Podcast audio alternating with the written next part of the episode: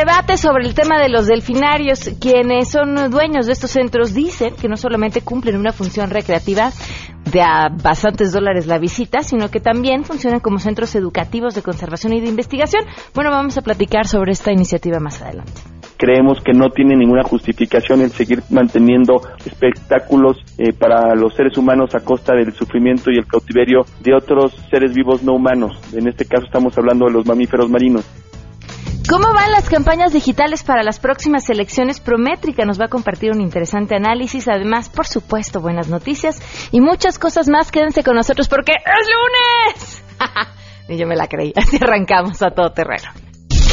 MBS Radio presenta a Pamela Cerdeira en A Todo Terreno, donde la noticia eres tú.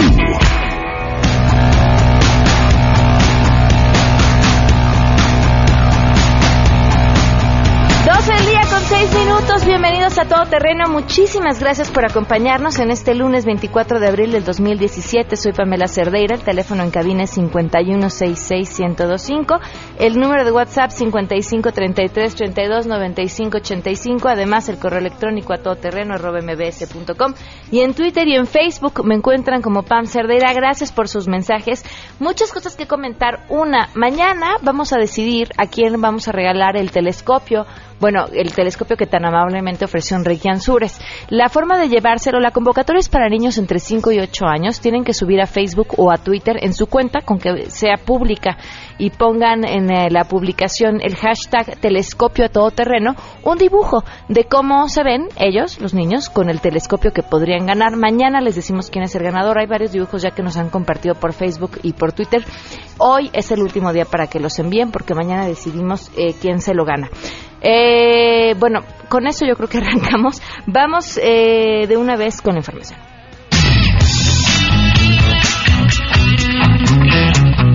El Senado de la República analizará en el marco de la Semana Nacional de Seguridad Social que se llevará a cabo a partir de este lunes 24 y hasta el viernes 28 de abril el problema de las pensiones en el país, así como los resultados de las reformas a las leyes de IMSS hecha en 1997 y a la ley del ISTE en el 2007. A este encuentro acudirán los titulares de esos dos organismos, es decir, el titular del IMSS, Miquel Arriola, y el titular del ISTE, José Reyes Baeza, adelantó la Comisión de Seguridad Social del Senado de la República. En este marco, los congresistas indicaron que, bueno, pues acudirán académicos, dirigentes sindicales y exlegisladores que en su momento participaron en los procesos de reforma a las leyes en materia de seguridad social en México. Para esto, bueno, pues se van a realizar encuentros a fin también de comparar a la experiencia de las reformas en seguridad social aplicadas por otros países y qué ejemplos puede tomar México, informó Angélica Melín.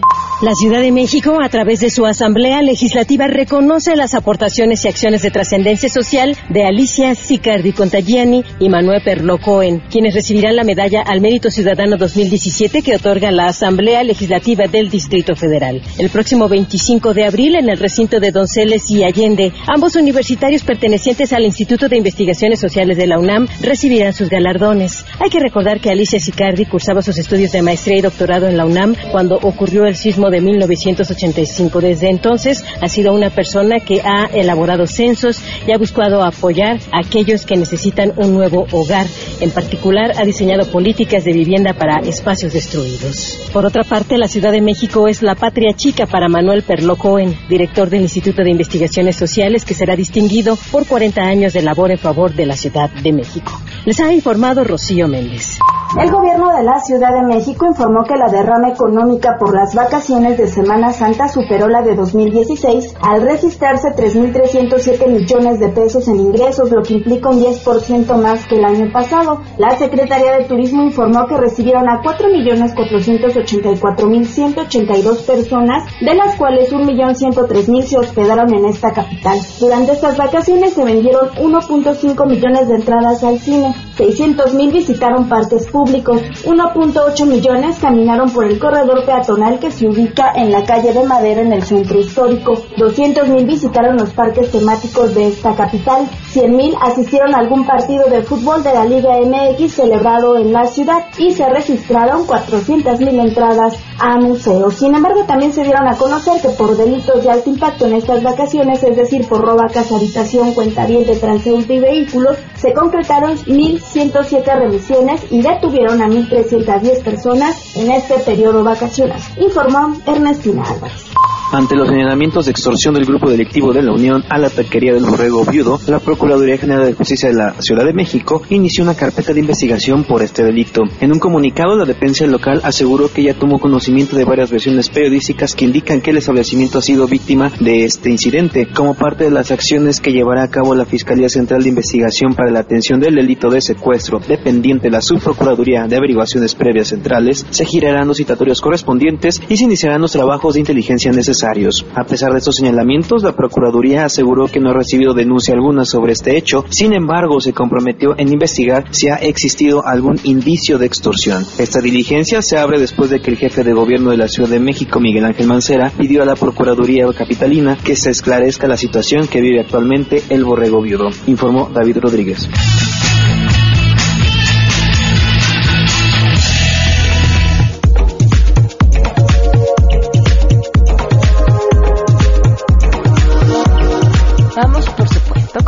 Noticias.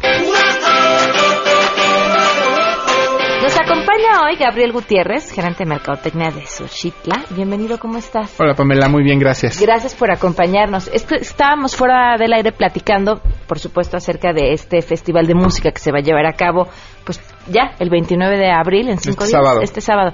Y me decías que el tema es son los 90 y hablábamos sobre sobre la importancia o de la, de la década de los 90 en el arte en general. Eh, en general, eh, eh, el fenómeno de globalización, que empieza primordialmente como un fenómeno económico y político, también da la posibilidad, y también con el, el, surgimiento o el, el apogeo del Internet, dan la posibilidad de compartir expresiones artísticas de distintos lugares del mundo.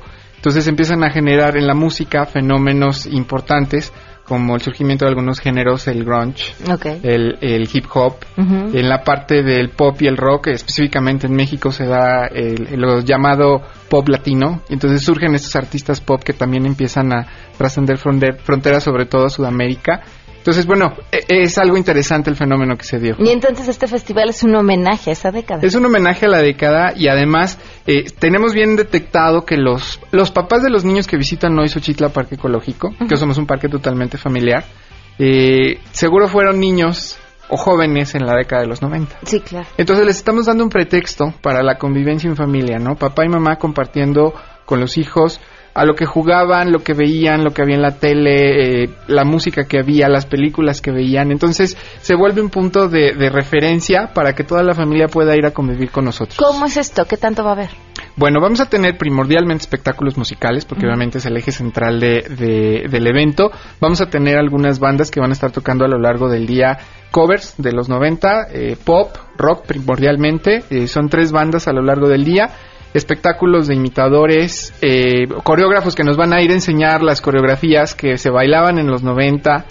Tenemos también una... Macarena es de los 90. Pues Macarena es muy noventera totalmente, pero también, por ejemplo, eh, hablando esto de Latin payaso Pop, de rodeo. payaso de rodeo, estaba de moda también el, eh, la quebradita, que estaba de moda en el pop eh, Faye, por ejemplo, y también surgen las boy bands y los las girl bands. Entonces, tanto en inglés como en español hay algunos representantes y era como muy marcado el rollo de las coreografías. ¿no?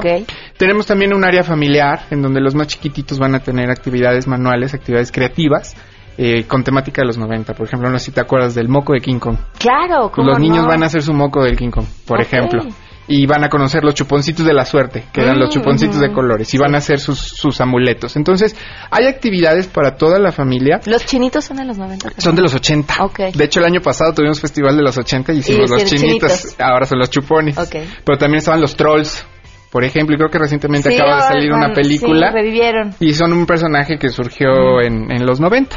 El, el evento cierra con la presentación de la banda Black Velvet. Es, es talento joven, talento fresco, talento nuevo que estamos impulsando. Ya se han presentado con nosotros y gustaron mucho. La gente no los dejaba bajarse del escenario, entonces los volvimos a invitar. Eh, en esta ocasión su innovación, ellos son una banda de puros hombres, pero su innovación es que incluyeron una vocalista mujer para también poder representar algunos de los éxitos eh, femeninos de la década de los 90. Con ellos cerramos y bueno, los que se animen a quedarse a acampar lo pueden hacer. ¿A qué hora empieza? Eh, las actividades empiezan a las diez y media de la mañana, pero el parque abre a las 9. Entonces la gente puede llegar, desayunar, empezar a disfrutar del programa, las atracciones, los servicios del parque de manera normal y los espectáculos temáticos eh, eh, del festival. Y bueno, quedarse al concierto estelar a las 7 de la noche. ¿Tiene algún costo? Sí, tiene un costo de 170 pesos. Ok. Está disponible en nuestra taquilla o lo pueden comprar a través de Ticketmaster. Es igual edad, niños adultos. Exactamente, es igual, es parejo y es importante que la gente eh, tenga presente que Xochitla Parque Ecológico es un proyecto de recuperación ambiental y de educación ambiental. Somos una fundación, una institución sin fines de lucro. Y lo que hacemos al generar todos estos servicios, eventos y proyectos temáticos es fondearnos con su participación, aparte que se van a divertir, van a ir a, a un lugar que está eh, hermoso, rodeado de naturaleza, como pocos hay ya en la zona metropolitana, eh, van a poder aportar a, a una causa como la que lleva Xochitla. Ok, entonces pueden ir desde muy temprano, desde Sí. las 9 de la mañana, pero pues prácticamente llevar lo que quieran. Es este, ¿verdad? Exactamente, sí. La Sí, sí, sí. bicicleta, el- Pueden llevar su haga falta. bicicleta o la pueden rentar allá. Hay gente que lleva patineta, patines. Es un lugar en donde puedes realizar actividades que desafortunadamente en otros lugares ya no puedes tan fácil. Ujú. ¿Dónde vuelas un papalote que no haya cables de alta No, tensión? no. Eh, ¿Dónde vas en bicicleta sin el riesgo de que ya se bajó de la banqueta y la mamá se asusta porque pasó el carro?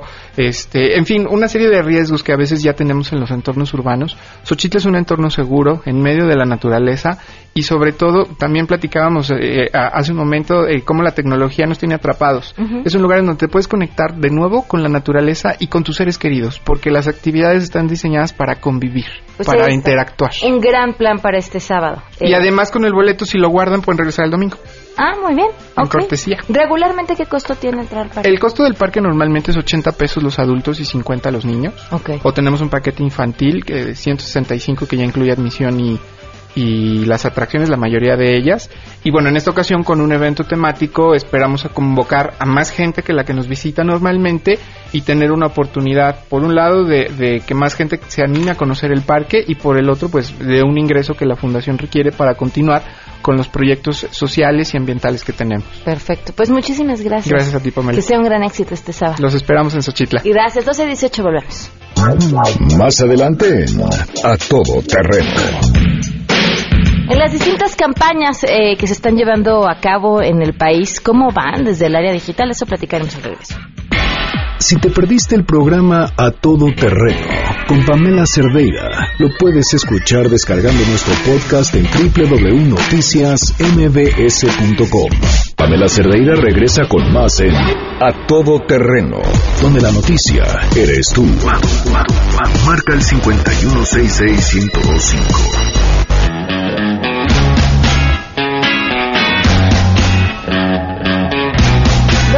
Día con 22 minutos, continuamos a todo terreno, gracias por seguir con nosotros. Bueno, pues y arrancaron las campañas, ya tiene rato, y lo que sucede hoy en el mundo digital es de suma importancia. Y le agradezco enormemente a Ana Cecilia Vélez Flores eh, de Promete que esté con nosotros para traernos el reporte de cómo van en los distintos estados desde el área digital. ¿Cómo estás? Bienvenida. Muchas gracias, Pamela. Muy bien y muchas gracias nuevamente por el espacio. Oye, y es que platicábamos fuera del aire que es increíble con la cantidad de dinero que se mueve en estas campañas, como por ejemplo candidatos al gobierno del Estado de México sin página de internet, eh, las cosas mal, mal, mal, mal, mal, mal hechas. Sí, no podemos creer realmente la, la carencia de una buena estrategia de comunicación, sobre todo como mencionas, el ámbito digital hoy día es completamente esencial para cualquier comunicación. Y, y, bueno, sin duda los candidatos deberían tener herramientas. Tenemos candidatos que ocupan los titulares de los medios sin página web, que era lo que platicábamos. Sí, claro. Eh, Prométrica mide semana a semana el desempeño de esta interacción digital y bueno, vamos a estar compartiendo contigo el top 3 de, de cómo va el ranking de, de, la posición de los candidatos. De manera global, te puedo mencionar que esta semana en Coahuila, el candidato eh, de la coalición PRI PBVM eh, es Miguel Ángel Riquelme.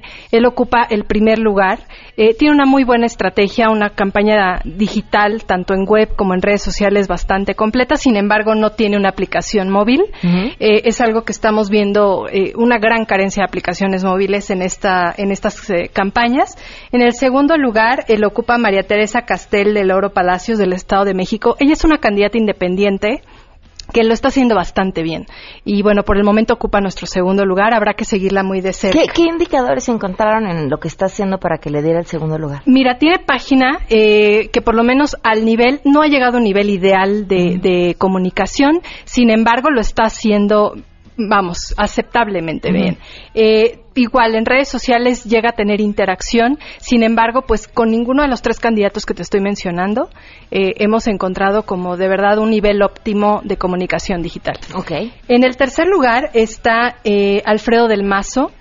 Sin embargo, ya es cuestionable este tercer lugar debido a la nota que salió la semana pasada por la gran cantidad de bots que uh -huh. tiene eh, el señor en Brasil. A ver, ¿y no se convierten en parte de la estrategia? Sí, claro, es parte de la estrategia Digo, no, su, es, cuestionable. Es, es, pues sí, es como comprar el voto un poco, exacto, ¿no? Exacto, tiene millones de seguidores. Uh -huh. eh, también, bueno, sin embargo, también la, la candidata del PAN eh, ya tiene, está usando el mismo fanpage que usó durante su candidatura presidencial. Entonces Ajá. ya tiene un gran número de seguidores fruto de, de, la candidatura y pues bueno, también vamos a ver quiénes de estos son reales o no, ¿no? Ok. Eh, igualmente quiero invitar a la audiencia a que pueda seguir el top 3 de cada estado, que también tenemos números muy interesantes.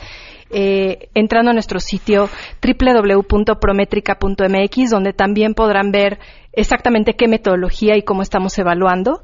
Eh, y, y, bueno, te comparto los últimos tres lugares. Eh, realmente son del estado de Nayarit. Uh -huh. Estos son los peores los tres. Los peores tres. es el polémico candidato eh, Hilario Ramírez eh, Lallín, exactamente, que ni siquiera tiene, vamos, no, ya no digamos un fanpage, no, o sea, no tiene absolutamente nada de actividad uh -huh. en, en, redes y pues finalmente la polémica que envuelve su campaña es constante. Igualmente el estado de Nayarit, eh, el candidato Víctor Manuel Chávez Vázquez eh, y el, el vamos, en tercer lugar, Maritelma Guajardo del estado de Coahuila. Uh -huh. eh, y son gente que finalmente no, no tienen ni siquiera un fanpage activo. Okay. Cero, cero actividad, cero interacción. Esos los mencionaríamos como los peores dentro de este ranking. Ok, y estaremos semana a semana también compartiendo los ridículos y, y metidas de pata que Así se dan es. a través de las redes sociales. Así es. Yo les invito a seguirnos. Eh, nuestro sitio oficial en Facebook es IOG Oficial eh, o IOG Oficial. Uh -huh. Es donde estamos sacando semana a semana los resultados. También en el sitio que ya compartí, prométrica.mx.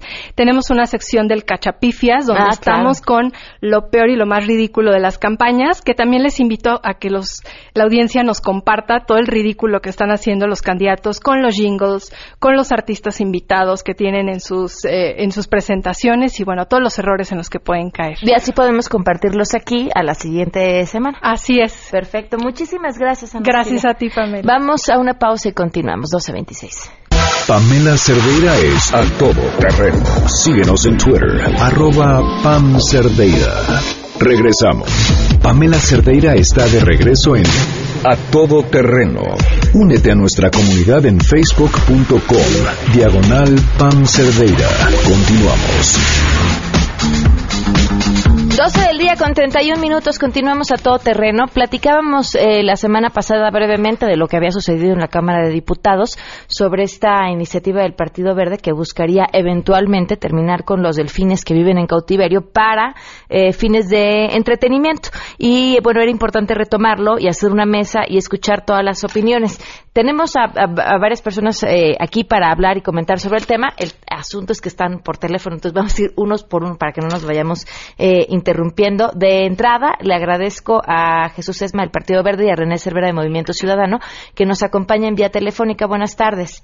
Buenas tardes, Pamela, mucho gusto. Soy René. Muy, Muy buenas tardes, Pamela. Gracias por esta oportunidad. Este, bueno, pues partamos, eh, Jesús, por sí, Araceli también. También está Araceli Domínguez, del Grupo Ecologista del Mayab. Araceli, muy buenas tardes y gracias por acompañarnos.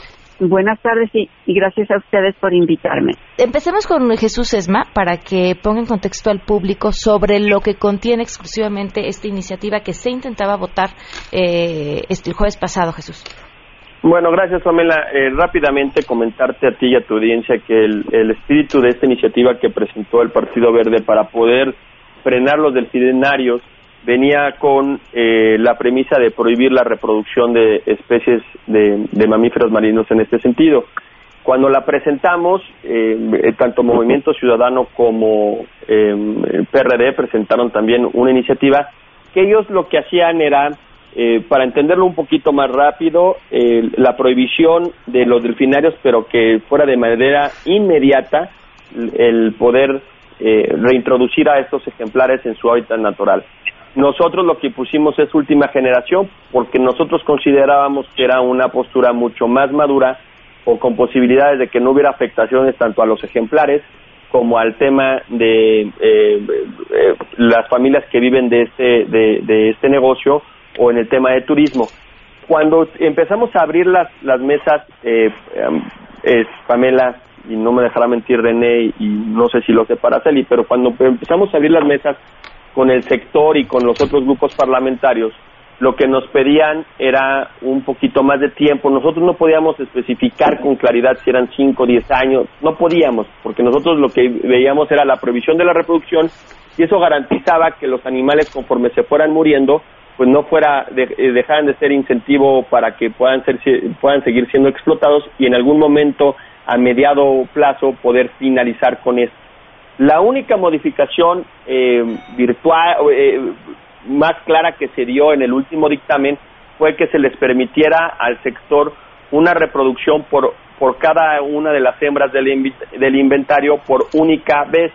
Esto es porque ellos alegan, el sector, alega que no tiene ni las posibilidades eh, científicas ni, ni, ni, posibilidades dentro de sus hábitats que tienen, eh, de sus poblaciones de los mamíferos marinos para poder garantizar este protocolo. Hay un protocolo que ellos tendrán que hacerlo en 12 meses para poderlo presentar junto con Semarnat para poder hacer todo esta, este proceso de natalidad.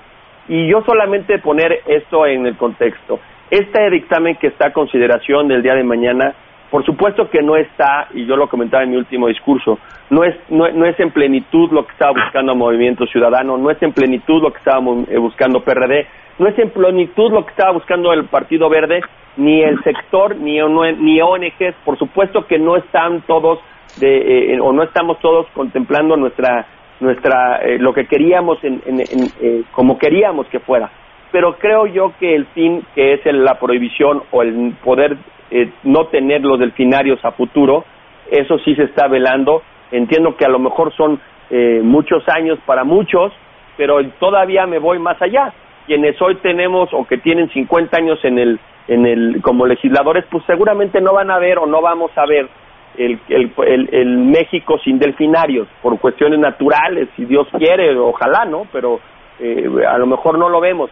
Pero eh, lo que estamos haciendo son legislaturas o son iniciativas con una visión de futuro que estamos obligados, porque lo que queremos es dejarle un mejor planeta, un mejor país, con conciencia, y en esto nosotros consideramos que el seguir manteniendo animales en cautiverio solamente para diversión del ser humano no puede estar seguir en nuestro país.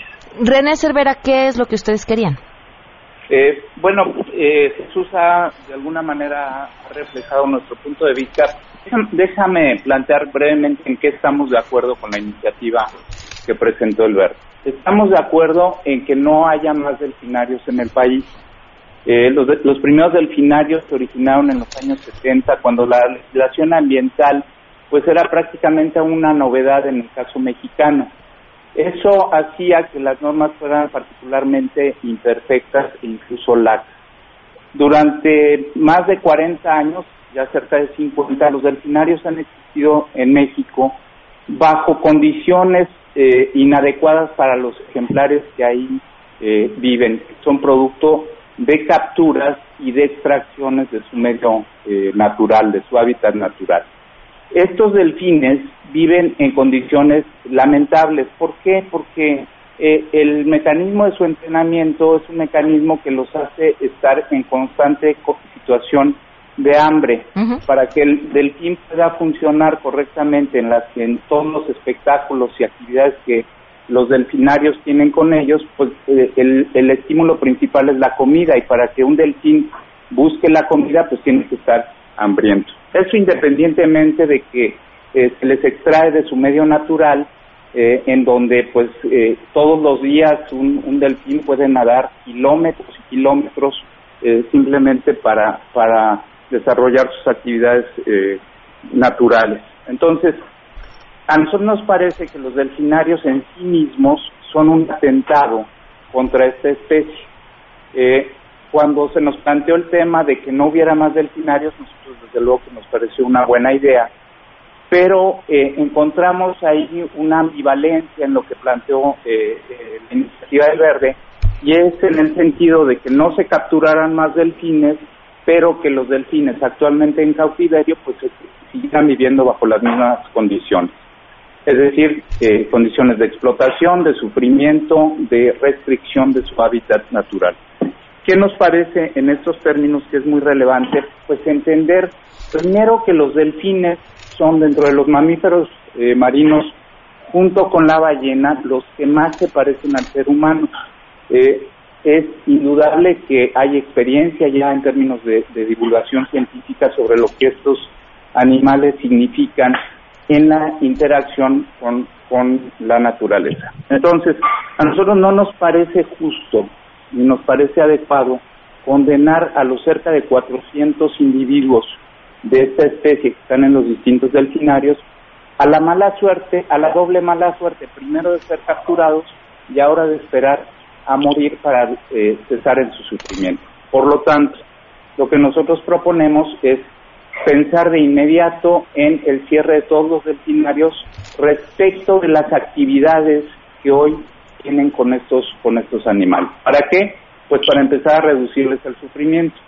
Segundo aspecto que nosotros planteamos, hagamos una revisión cuidadosa con las organizaciones que a nivel mundial y a nivel nacional tienen experiencia en la reinserción de estos mamíferos a su hábitat natural y con base en esa selección establezcamos un programa para que se reinserte el mayor número de, de, individuos a su hábitat natural.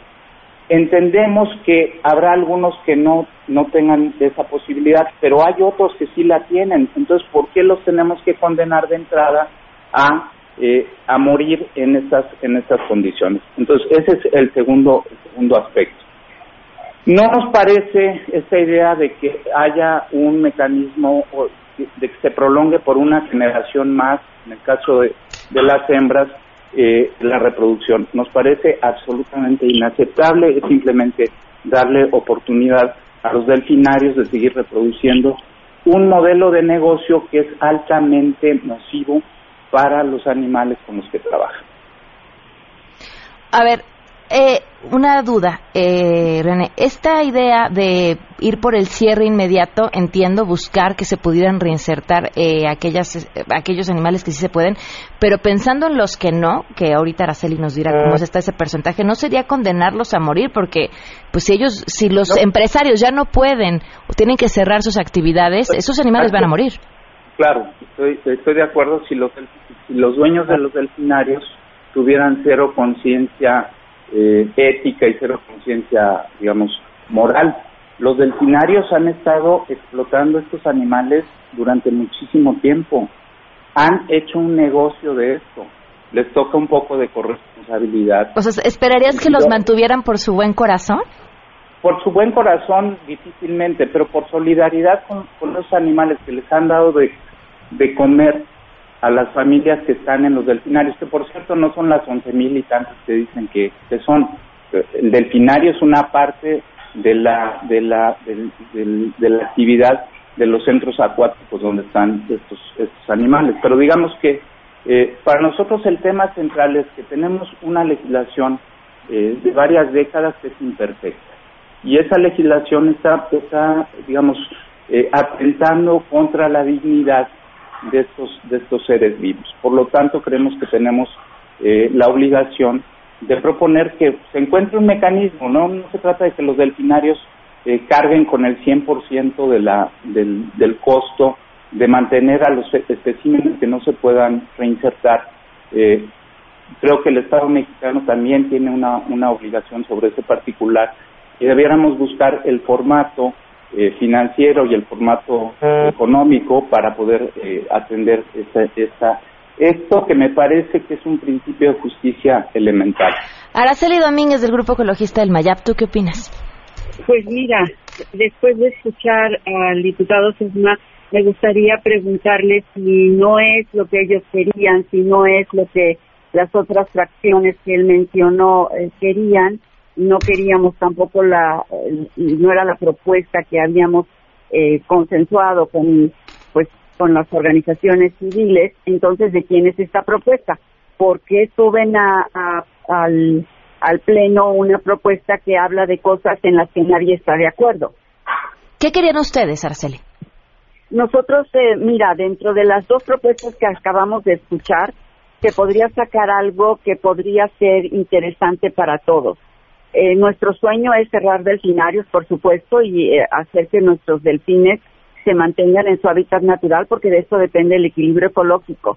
Los animales silvestres deben permanecer en, sus hábitats naturales.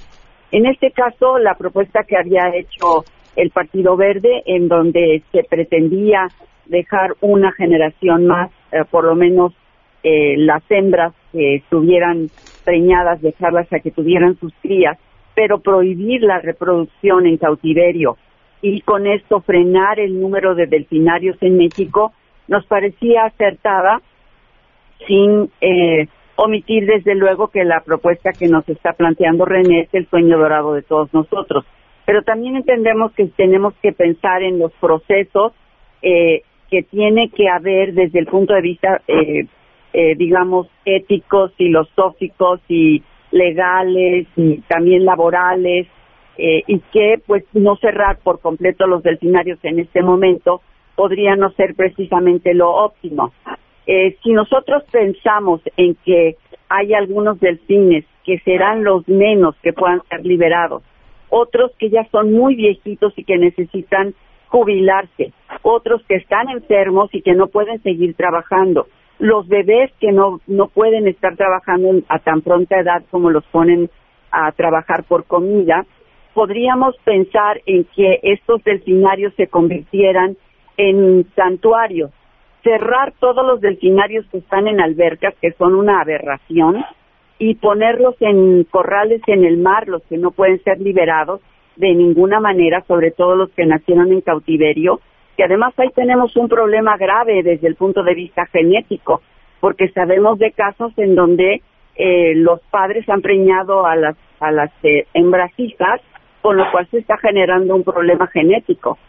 Y que se puedan dejar estos espacios como santuarios, que sigan siendo productivos para los delfinarios, pero que no se les permita a los turistas ir a nadar o ir a, mm, pues a verlos como payasos y mucho menos a los niños eh, permitirles y o enseñarles que esto es educación ambiental.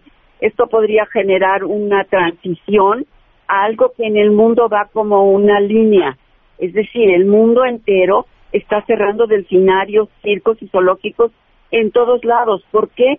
Porque estamos en el proceso de cambiar nuestros paradigmas en términos de los derechos de los animales. Los animales silvestres no son payasos ni son objetos que podamos meter para que nosotros los vayamos, vayamos a ver. ¿Cómo se ha dado este proceso en otros países? Uno que nos pudieras dar como ejemplo óptimo. En otros países se han cerrado completamente. Se acabaron los delfinarios y cerraron de hoy para mañana, punto. ¿Qué pasó con los delfines? En Estados Unidos, por ejemplo, están, han muerto tantos animales en cautiverio que lo que generó, lo que está generando ahorita es que la industria se está viniendo para abajo porque ya no hay eh, demanda. Es decir, el ciudadano se está volviendo consciente de que no puede seguir yendo a nadar con un animal que aparentemente es muy feliz porque desafortunadamente la forma de su boca es de una sonrisa, pero que en el fondo está pasando un estrés enorme de estar en contacto con seres humanos de enfermarse constantemente, el estrés que les causa gastritis, que les tienen que meter sondas, que por supuesto les dan un montón de hormonas para el manejar sus sus em, estas reproducciones y que desde luego también hay reproducción asistida. Entonces, eh, pues el estar fabricando del cine solamente para, pues para, no sé, como para que una empresa super archimillonaria se vuelva más millonaria en contra de lo que es el derecho de un delfín de vivir en total libertad, es pues para nosotros es terrible. Jesús, escuchando las eh, opiniones de los tres, me parece que esta idea de prolongarlo una generación más es un coqueteo con los empresarios, nada más. Pues mira, eh, yo te podría decir primero antes, Pam, si me lo permites, que lo que lo que yo me llevo, tanto lo que dijo mi compañero René Cervera como Araceli, pues, son muchas de las coincidencias. Por supuesto que todos nosotros estamos por la prohibición total de, de los delfinarios. Entiendo que muchas de las cosas que se han tocado, eh, que, ha tocado René y Araceli, se van a trabajar en la NOM. La NOM, que como ellos bien saben, ya está en proceso para poderse abrir, porque las NOM no se pueden abrir eh, antes de sus cinco años, es donde pudiésemos nosotros establecer que exista un mejor trato digno y respetuoso. Sabemos perfectamente que la explotación en que se han sido sujetos hoy los ejemplares de los mamíferos marinos es sin, sin ninguna eh, razón y, es una cerrazón por medio del sector de querer seguir eh, pretendiendo eh, obtener cuestiones económicas a costa de los animales. Pero como tú bien lo dijiste, Pam, eh, la verdad es que cómo se van a mantener los animales si, si estos, si este sector no recibe algún tipo de economía y, y no podemos nosotros tampoco pretender tapar el sol con un dedo. Y en ese sentido nosotros cuando hicimos la propuesta de, la prohibición de la reproducción en su totalidad. Cuando hicimos esta mesa de diálogo que parecería, y yo quiero ser muy claro, Acción Nacional en la Junta de Coordinación Política y otros partidos políticos nos pidieron y nos exigieron, y tienen toda su razón, porque yo me junté más de siete veces con el sector, personalmente, pero nos pidieron una última oportunidad para sentarnos con ellos. Cuando nos sentamos con ellos, ellos nos dijeron, es que no tenemos ni la economía, no tenemos los espacios idóneos, y la verdad es que yo no tengo ningún no tengo ninguna un fundamento que pudiese contravenir lo que ellos digan, porque no estoy yo en su sector, porque no pienso como ellos, porque no veo las cosas como ellos, pero que la única garantía que a mí me da de poder tener una eh, una ilusión de ver a mi México sin este tipo de espectáculos en, en, específico en delfinarios es la propuesta que estamos logrando. Yo creo que la, respuesta a la que me a la pregunta que me hace Eli eh, es una de las grandes eh, respuestas que en muchos casos sale y en otras cosas no, que es el fin justifica los medios. Por supuesto que yo quisiera que no que no estuviera esa eh, esa oportunidad de la última cría para, eh, para para para entender lo que hoy en día el sector nos está pidiendo como transición. Pero si nosotros vemos como esto como fin, ya hay que decir las cosas. Esta es una propuesta, yo creo que eh, me atrevo a decir, única en el mundo, donde se está haciendo desde la legislación un proceso de salida para estos espectáculos, porque como bien lo comentaron eh, Araceli, creo que también lo comentó el tema de en Estados Unidos que por falta de, de audiencia se están cerrando los lugares, pero no es por una legislación. Es decir, hoy SeaWorld ha tenido campañas negativas por ONGs, por partidos políticos y todo esto ha causado de que ellos a voluntad propia o a decisiones unitarias decidan cerrar cierto tipo de espectáculos. Pero lo que estamos viendo hoy en México tiene mucho más fondo, que es tratar de legislar, o más bien legislar para poder garantizar que futuras generaciones, no solamente de seres humanos, eh, eh, garantizamos de que no tengan, pero el cuidado del bienestar animal y entender que estos grandes ejemplares y estos grandes eh, mamíferos marinos no van a ser o no van a seguir estando en cautiverio y como ya lo comentaron, el tema de zoológicos es una es una tendencia mundial y nosotros estamos considerando que los protocolos que se están haciendo, porque déjame decirte, el protocolo de reinserción, nada más, no sé, seguramente René y tanto Araceli lo vieron en los transitorios, pero hay un protocolo de reinserción que están obligados eh, la industria o el sector empresarial de los delfinarios para poder en, determinar cuáles son los que pueden ser óptimos de reinsertarlos y tienen seis meses para hacerlo. O sea, no estamos poniendo cosas que, que tenemos que ir trabajando me decía René, es que esto lo van a hacer ellos a modo. Pues yo considero que... A ver, Araceli, te escuchamos, Araceli. Perdón. A ver, diputado, tenemos una situación con lo que estás planteando.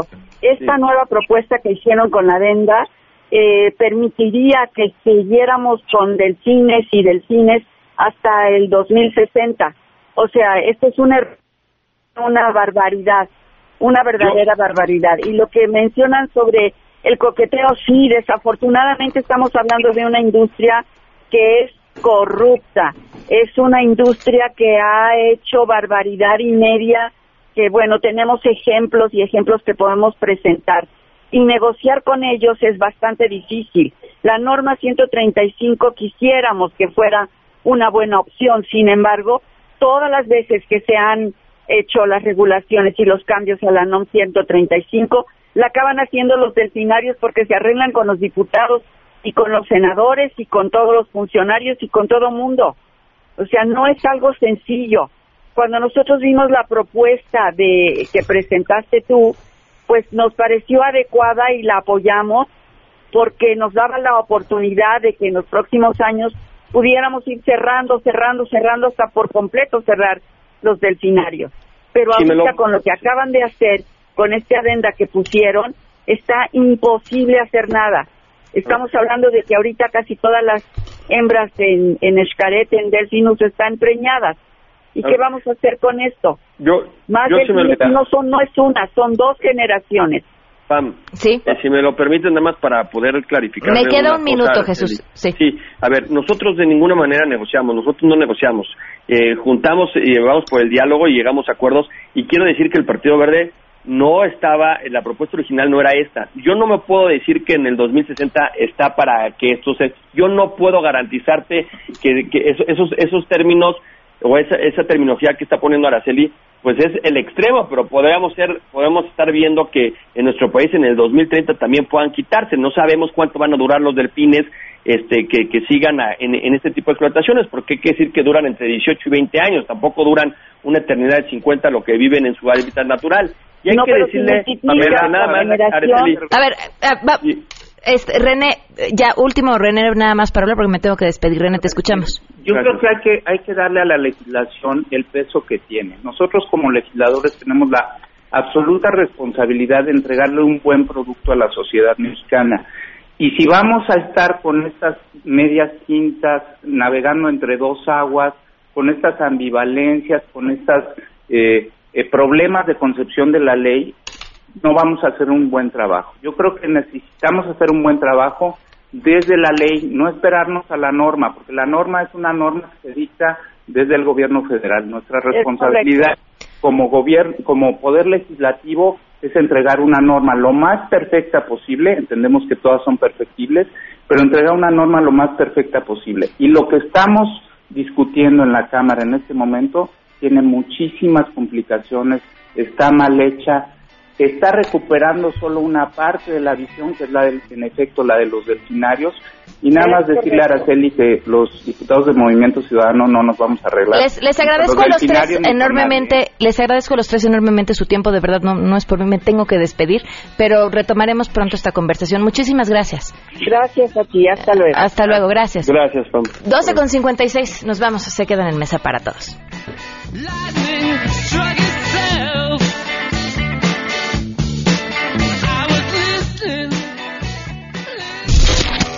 MBS Radio presentó a Pamela Cerdeira en A Todo Terreno. Te esperamos en la siguiente emisión, A Todo Terreno, donde la noticia eres tú. MBS Radio, en entretenimiento, estamos contigo.